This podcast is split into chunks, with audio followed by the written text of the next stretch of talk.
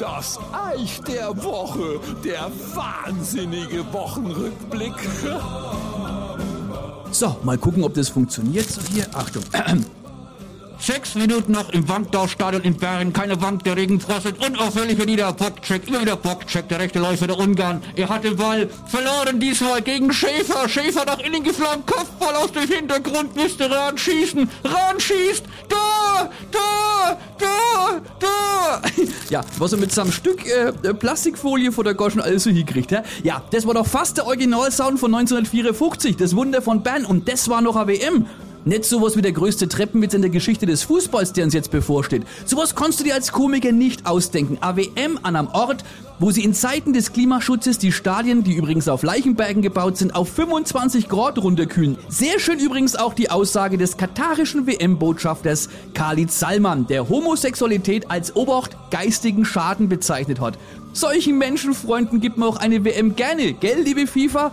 Ich frage mich bloß, wie das zu den Werbespots passt, die bei jedem größeren Fußballspiel vollkommen zurecht laufen. Ihr wisst schon, gegen Rassismus, Homophobie, Ausgrenzung und für mehr Respekt. Es gibt ja auch nicht wenige Fußballer, die sich mittlerweile als homosexuell geoutet haben und es ist gut möglich, dass bei der WM da ein paar dabei sind. Die müssen jetzt auch aufpassen, ihren geistigen Schaden nicht auszuleben, denn der kann da drüben mit bis zu sieben Jahren Haft bestrafen. ist es nicht herrlich? Da wird doch wieder einmal das Motto die Welt zu Gast bei Freunden großgeschrieben und was kümmern uns da die paar toten Sklaven, äh, Entschuldigung, Gastarbeiter so viele wollen es jetzt auch nicht. Die einen sagen 15.000, die anderen sagen 6.500. Katar selbst meint, es waren 50 und die FIFA mit ihrem Boss Gianni Infantino spricht von ganzen Obacht drei.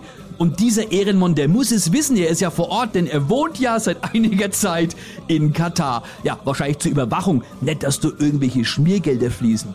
Das ist ja Wahnsinn. Ich bin mal auf die Einschaltquoten gespannt. Also ich, ich bin ja selber Fußballfan und trotzdem oder gerade deswegen fände ich das schon geil, wenn heute alle Mannschaften sagen würden, ach wisst ihr was, ihr alten vom Geld vollgefressenen machtgeilen Männer, macht euren Scheiß Allah. Wir fliegen wieder ham, die WM fällt aus wegen ist nicht und übrigens, wir gründen jetzt unseren eigenen neuen Verband. Ohne die ganze Doppelmoral, den menschenverachtenden Mist und den Verrat am Sport. Ihr seid raus.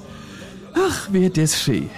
Uh, uh ich bin spät dran. Ich muss jetzt nochmal los, schnell an Tetrapack Glühwein kaufen und dann treffe ich mich im Winterdorf mit ein paar Kumpels zum Public Viewing. Nicht. Bis gleich, das Eich.